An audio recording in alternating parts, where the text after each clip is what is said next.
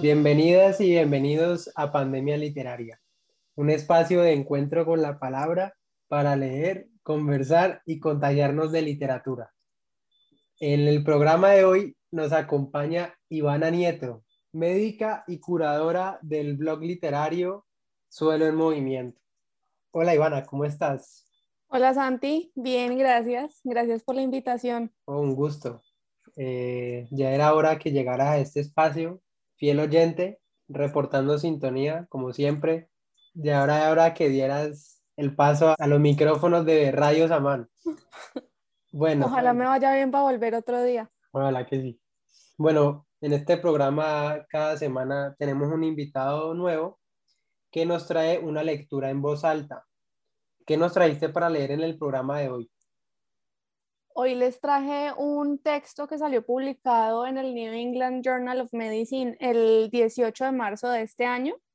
Esa es una revista científica de medicina, la más importante de hecho, y tienen un apartado que es como un espacio para medicina narrativa y encontré un texto que me gustó mucho porque, porque toca temas muy importantes, entonces pues a continuación se los leeré. Dale, adelante. Listo, entonces se llama Mi interno y fue escrito por Richard E. Leiter, es un médico de Estados Unidos. Entonces voy a leer algunos fragmentos porque estaba un poco largo, pero pues como lo más relevante. Bobby no ha venido hoy, me dijo uno de los jefes de residentes. No contesta el celular, ¿Podrías ir a ver cómo está? Bobby era interno en nuestro programa y habíamos estado juntos en un equipo de trabajo a principios de julio. Bobby se convirtió en mi interno y yo en su residente. Era un papel que apreciaba y en el que traté de, enseñarle todo lo que pude sobre el cuidado de varios pacientes enfermos simultáneamente y sobre cómo navegar por los sistemas, las personalidades y las políticas de un gran hospital en Manhattan. Nos quedamos hasta tarde mientras luchábamos por colocar una vía intravenosa guiada por ultrasonido en el brazo de un paciente cuyas venas estaban dañadas por años de diálisis. Recostados el uno al lado del otro en el borde de una ventana, casi faltamos a las rondas matutinas mientras escuchábamos a un paciente moribundo contar su viaje desde la India a los Estados Unidos. Al final de nuestro largo y ajetreado mes de juntos, estaba orgulloso del médico en el que, en el que ya se había convertido Bobby. Bobby vivía en un edificio pasando la calle del hospital. Por ser como son los precios en Nueva York, la mayoría de los hospitales universitarios proporcionaban a sus residentes viviendas subsidiadas en el vecindario. Es un ambiente extraño, casi parecido a un internado, con residentes que trabajan y viven juntos en espacios reducidos. Tocamos la puerta de Bobby y no recibimos respuesta, por lo que le explicamos la situación al personal del edificio, quienes enviaron a un trabajador de mantenimiento de regreso con nosotros. Poco después descubrimos la incomprensible realidad. Bobby había saltado por la ventana. El ruido habitual de la calle de Manhattan abajo había desaparecido. El libro de medicina interna de Cecil permanecía abierto en la pequeña mesa de su cocina y sus páginas ondeaban suavemente con la brisa de la ventana abierta. La muerte repentina de un colega sacudiría cualquier lugar de trabajo en un programa de formación médica en el que los límites entre lo personal y lo profesional se difuminaban hasta convertirse en casi inexistentes, su efecto fue sísmico. Cuando Bobby murió, nos hicimos las mismas preguntas que otros se harían cuando un amigo cercano muere por suicidio. ¿Qué podríamos haber hecho para prevenirlo? ¿Qué habíamos ignorado? Pero también tuvimos otro tipo de preguntas diferentes. ¿Le había pasado algo a nuestro colega en el hospital la noche antes de su muerte? Sabíamos que había estado en una rotación particularmente dura. ¿Habría cometido un error? Nuestra incertidumbre precipitó el temor de que pudiéramos ser los próximos. La residencia deja poco tiempo para la, la, autorreflexión e incluso menos para el duelo personal. Las salas estaban tan llenas como siempre y nuestros pacientes y sus familias necesitaban atención. Como no había nadie que nos reemplazara, volvimos al trabajo y procesamos la pérdida lo mejor que pudimos. En los días y las semanas que siguieron a la muerte de Bobby, los directores del programa, los jefes de residentes y yo trabajamos para reorganizar el personal y la programación. Pero las exigencias del hospital limitaron los cambios que podíamos hacer. Incluso cuando teníamos flexibilidad, cometimos errores de programación al tratar de decidir qué residentes y equipos requerían más apoyo. Todos podíamos adaptarnos a que uno o dos residentes se tomaran tiempo libre por motivos familiares, de salud o personales, pero manejar nuestro trauma colectivo fue completamente diferente y nuestros puntos ciegos se sumaron al agotamiento emocional y físico de todos. Me dediqué cada vez a mi trabajo con la esperanza de que trabajar para curar el sufrimiento de mis pacientes me protegiera del mío. Cada mañana, de camino al hospital, mantenía la cabeza hacia abajo con tal de no ver la ventana de Bobby. Como era de esperar, era, esta estrategia fue insostenible. Evaluando a un nuevo paciente en el servicio de urgencias, me encontré en el mismo rincón donde había visto a mis colegas atender a Bobby. No pude encontrar la voluntad para ocupar mi papel de médico y al mismo tiempo contener mis horribles recuerdos. Después de las rondas lloraba en mi oficina. Vi la muerte de Bobby como una señal de mi fracaso. Había fracasado como residente, había fracasado como profesor. Bobby era mi interno y yo le había fallado. Me aterrorizaba la idea de trabajar con otro interno y mucho más de ocupar el rol de jefe de casi 150 de ellos, muchos de los cuales estarían luchando con su propia enfermedad mental. Cada año, aproximadamente 300 médicos en los Estados Unidos mueren por suicidio. Los estudiantes de medicina y los residentes corren un riesgo particular enfrentando nuevas responsabilidades profesionales con los mayores riesgos posibles, una profunda incertidumbre acerca de sus propias habilidades, privación constante del sueño y aislamiento de familiares y amigos. Cuando tenía unos segundos en la residencia para mirar mis redes sociales, veía imágenes de un mundo del que me sentía completamente alejado. Los sábados por la noche, mientras otras personas de mi edad descubrían nuevas bandas y comían en nuevos restaurantes de moda, yo peleaba con los registros de historia clínica para ingresar las órdenes de laxantes y estuve en fila para hacer compresiones torácicas a una madre de dos niños pequeños que iba a morir. Estos estresores forman parte de una combinación peligrosa y potencialmente tóxica, especialmente para los estudiantes con enfermedades mentales preexistentes o emergentes.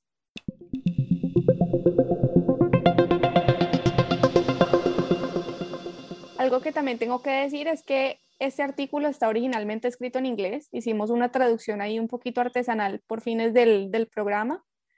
Entonces, pues esperamos que se entienda. Eso es correcto. Eh, bueno, es una situación muy compleja la que narra el, el, autor y yo siento que no se habla mucho de eso, o sea, no se habla mucho de las presiones mentales y las complejidades que puede tener una persona por la cantidad de carga académica y de responsabilidades que se le ponen encima en medios en el medio académico, ¿no? En la medicina es una carrera que tiene una fama entre todos de que es una carrera súper exigente en la que los estudiantes pues se matan estudiando, o sea, entre comillas, pero a veces esa, esa hipérbole no es tan exagerada.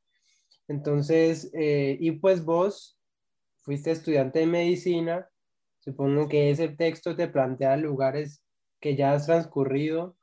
Entonces te quería preguntar cómo te sentís vos al respecto de eso y también, pues vos siendo médica, eh, ¿cómo ves la situación en la vida real, en tus colegas, en tu vida laboral.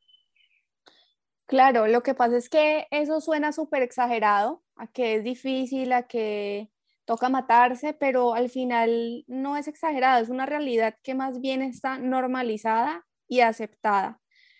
E incluso podría decir que a veces no se acepta, sino que toca, toca aceptarlo y asumirlo, ¿sí? Como tengo que hacerlo porque si no, no voy a pasar, si no, no voy a lograr lo que quiero hacer. Entonces, de hecho, hay, por ejemplo, como muchas especialidades que se clasifican como las especialidades fáciles y las especialidades difíciles, ¿sí? Entonces, cuando la gente escoge una especialidad, digamos, más fácil, entre comillas, es como, ah, te gusta la buena vida o te gusta la vida cómoda.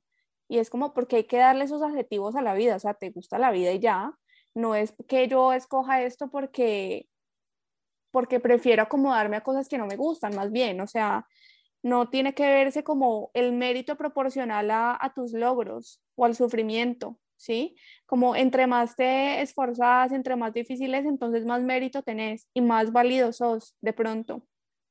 Eh, también es que eso siempre ha sido así, ¿sí?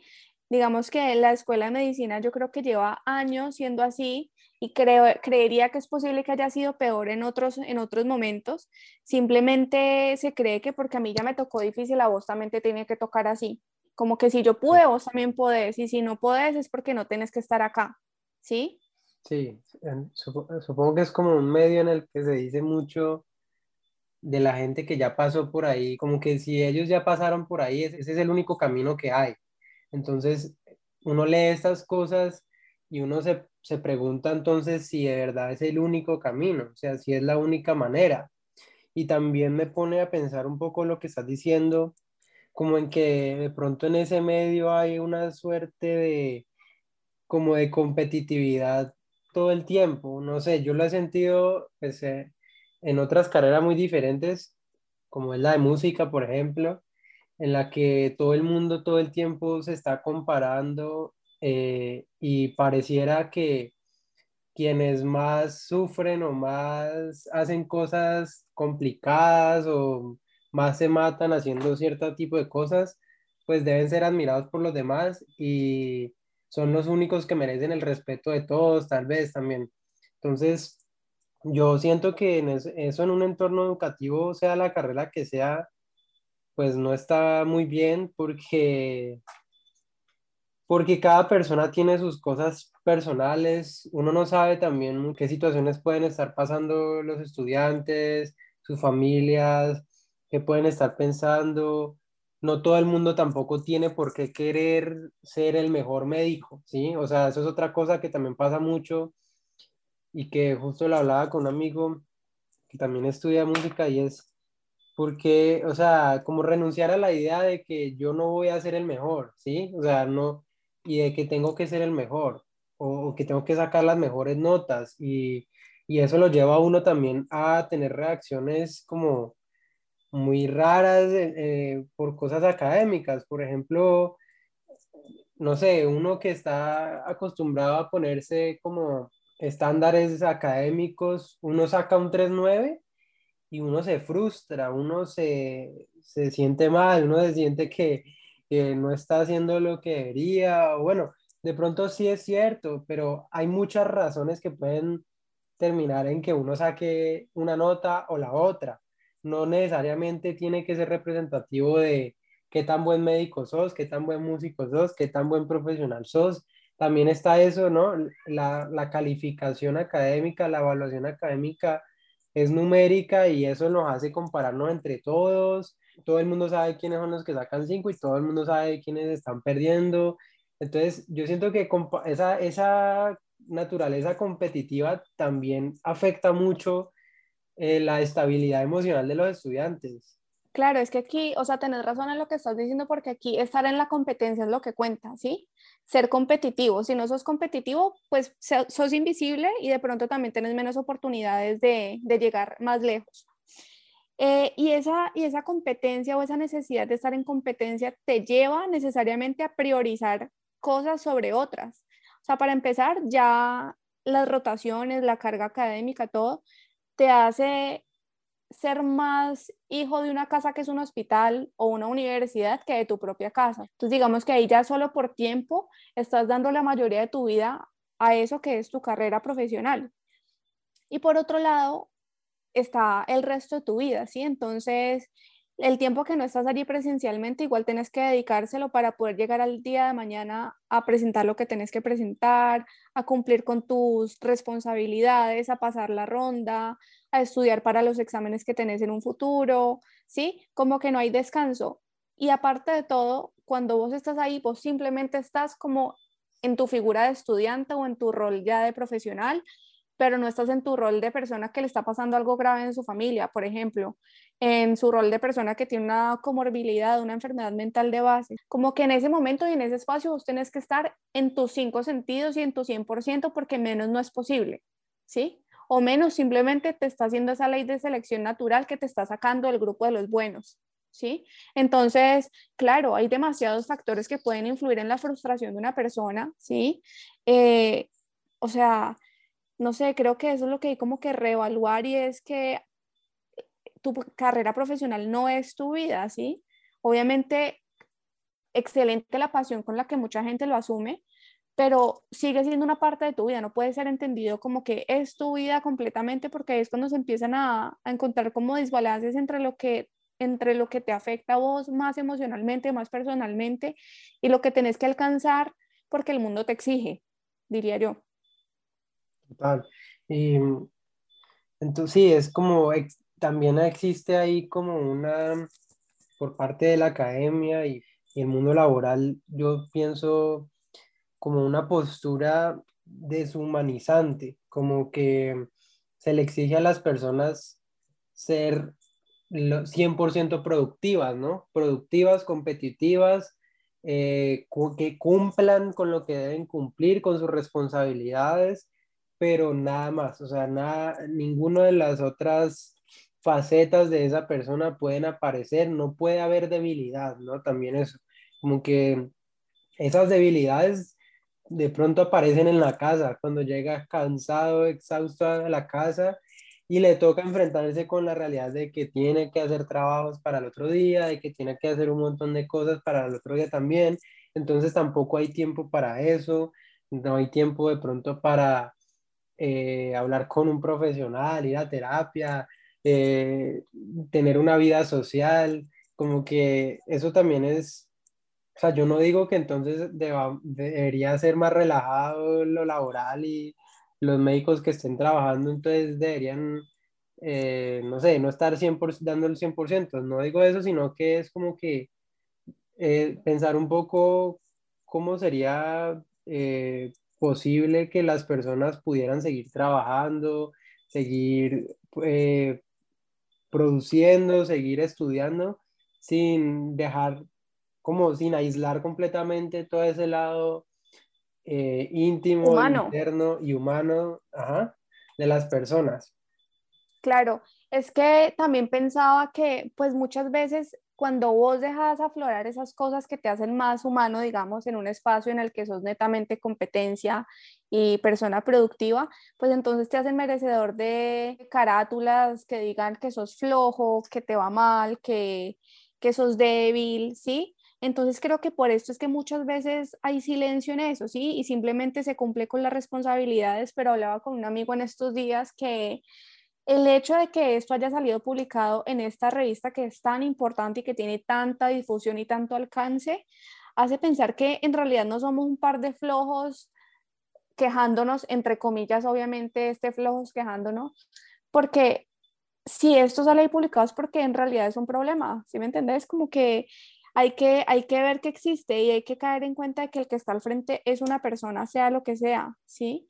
Obviamente estoy de acuerdo en que no puede bajar el rigor, eh, la exigencia tiene que ser demasiado, digamos, como preciso, pues porque te están educando para tener unas responsabilidades muy grandes, que son la vida ajena pero sí creo que el hecho de que visibilicen esto un poco más y que esto haya salido publicado en esa revista, y hay otro periódico también que es el Uniandino, que vi en estos días unas, unas publicaciones sobre acoso en la vida universitaria y también hicieron una investigación pues en escuelas de medicina de Colombia que hablan precisamente de esto, que hay muchas veces en las que los profesores creen que la vida personal y la vida profesional no tienen un límite, no hay frontera, ¿sí? Como que tu vida personal y todo está aquí, ¿sí? Y darlo todo acá porque el resto no puede estar, ¿sí? Entonces creo que eso sí es una real pandemia literaria, ¿sí? Como que eso haya salido ahí me, me encantó, me pareció muy importante que, que, lo hagan y que no quede solo como en la narrativa espiritual y no, no científica, ¿sí? Como que se le dé la misma importancia me parece, me parece crucial.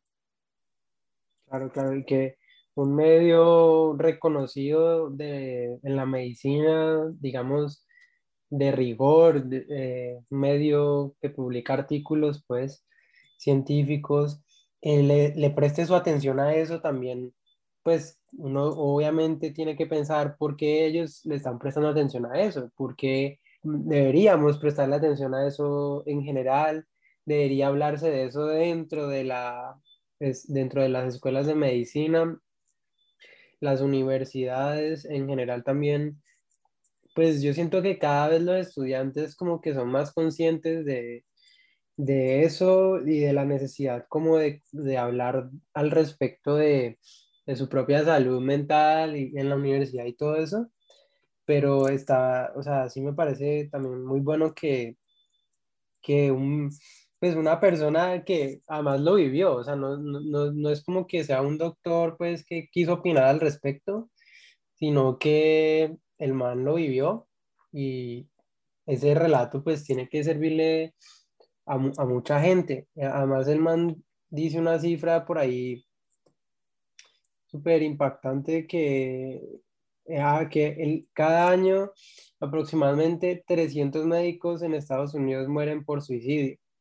Eso es un número demasiado absurdo. O sea, ¿por qué 300 médicos se están suicidando cada año en Estados Unidos? ¿Qué está pasando ahí? Y... Exacto. Y tampoco es como que la medicina sea la responsable de esto, ¿sí? Pero es que es eso, es como descuidar el resto de pilares que están alrededor en tu entorno, que son más que, más que, lo que a lo que te dedicas en tu, en tu vida profesional. Como qué tanto afecta y qué tanto se le está poniendo cuidado al resto de cosas que hay en la vida de una persona que muchas veces también está alejada de su familia, ¿sí? Muchos compañeros míos, por ejemplo, se trasladaron de ciudad y están solos acá porque pues aquí es donde estaba la universidad o aquí es donde encontraron una mejor posibilidad. Y lo otro es eso, que, que la enfermedad mental pues se queda guardada porque también está súper estigmatizada todavía. Entonces, pues sí, no, yo puedo decir que estoy triste, pero nunca diría que tengo una depresión que recibe tratamiento, pues porque, pues porque no, ¿sí? Eh, y con, pues con respecto a esto me acordé también de un libro que, que, leí, que también vos conoces, que se llama Lo que no tiene nombre, de Piedad Bonet.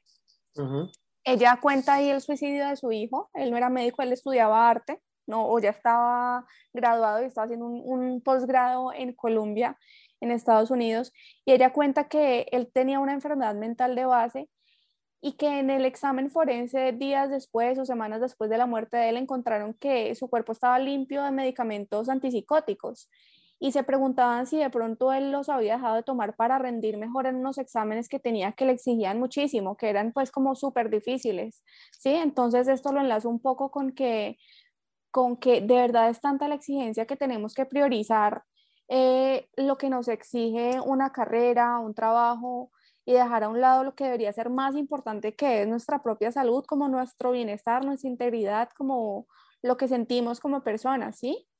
Sí. también...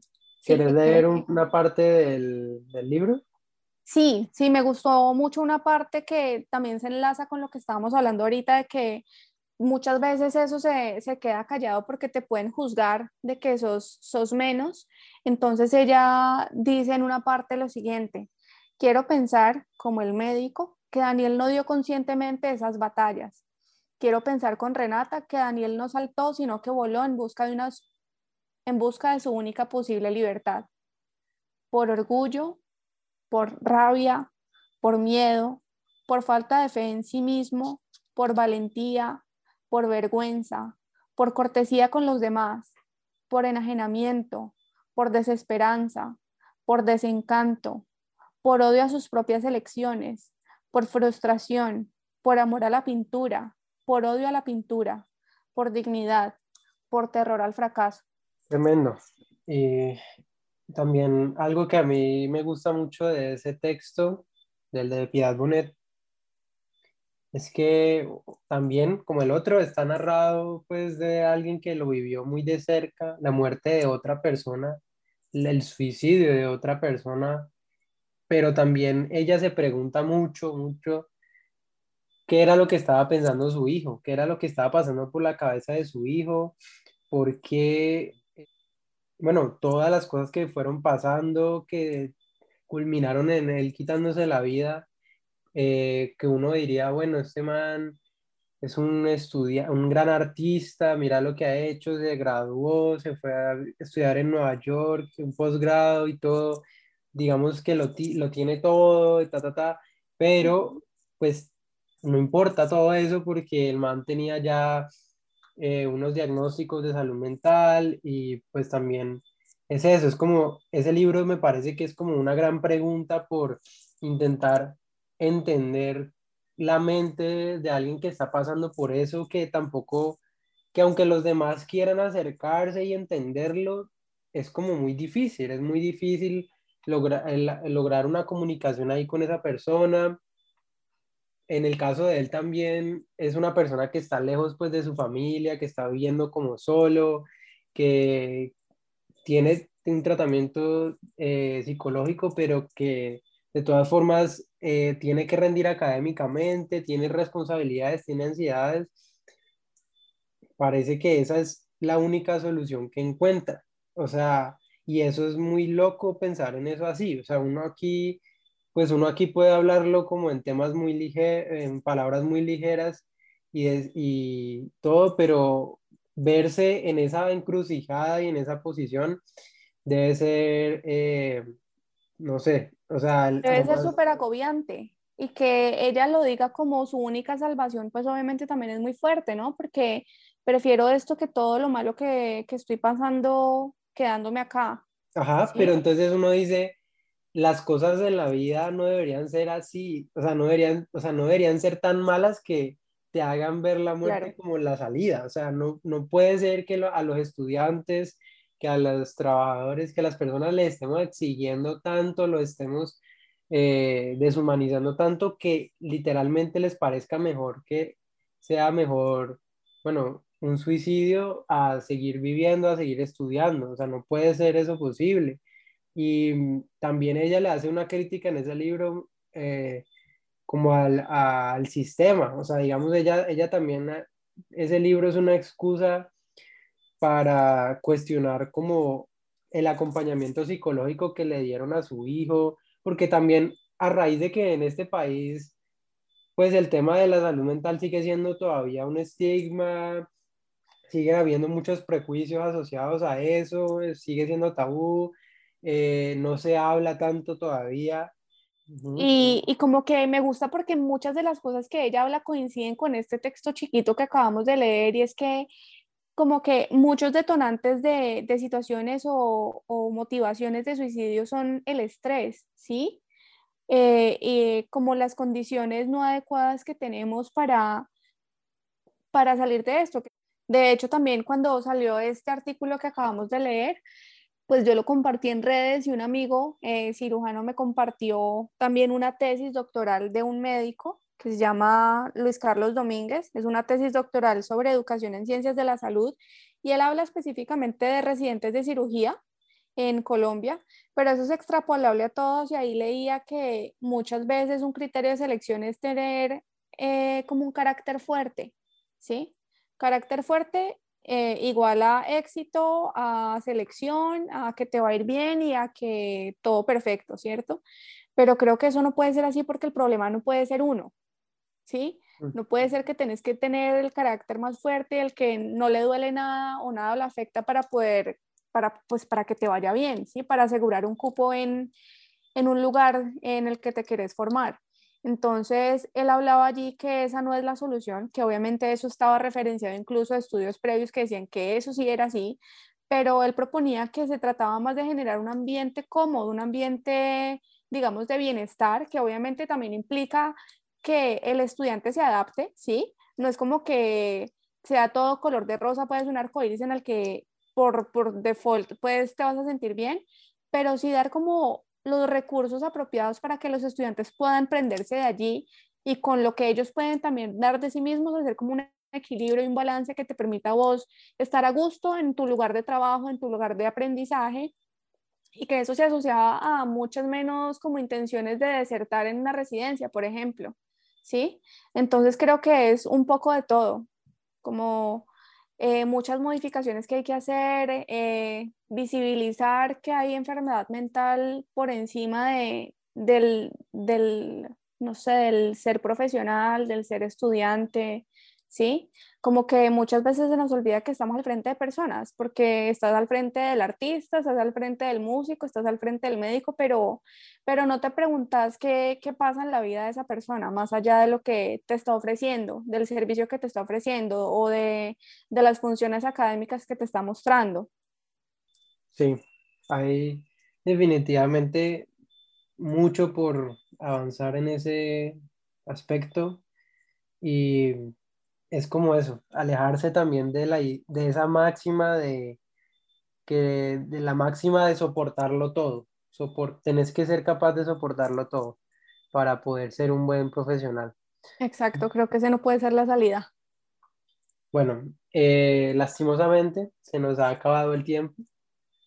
Entonces, Te agradezco mucho por habernos acompañado esta noche en Pandemia Literaria que se emite todos los jueves a las 8 de la noche en Radio Samán. Muchas gracias. Por a vos por invitarme. Saludos a todos los que nos escuchan. Y bueno, muchas gracias a los productores de Radio Samán por su colaboración.